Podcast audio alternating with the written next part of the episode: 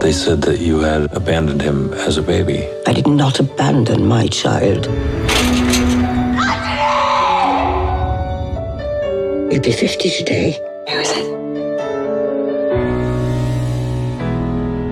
Uh, your wife tells me you think you're mildly depressed. Well, I got the sack. I'm unemployed. Yes, it wasn't your fault, was it? That's why I'm depressed.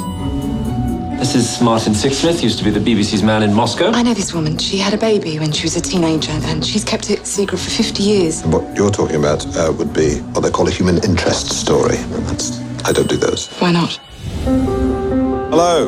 You must be Philomena. I think what they did to you was evil. I don't like that word. No, no. Evil's good. Story-wise, I mean.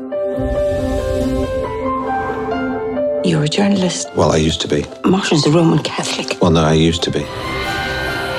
I'm getting the royal treatment, Martin. I feel like the Pope. Champagne or Bucks Fizz? Oh, no, thank you. It's free. Oh, I, I see. You have to pay for everything on Ryanair. I only want to know if he's all right. What if he died in Vietnam? Or what if he was obese? What on earth makes you think you'd be obese? Because of the size of the portions.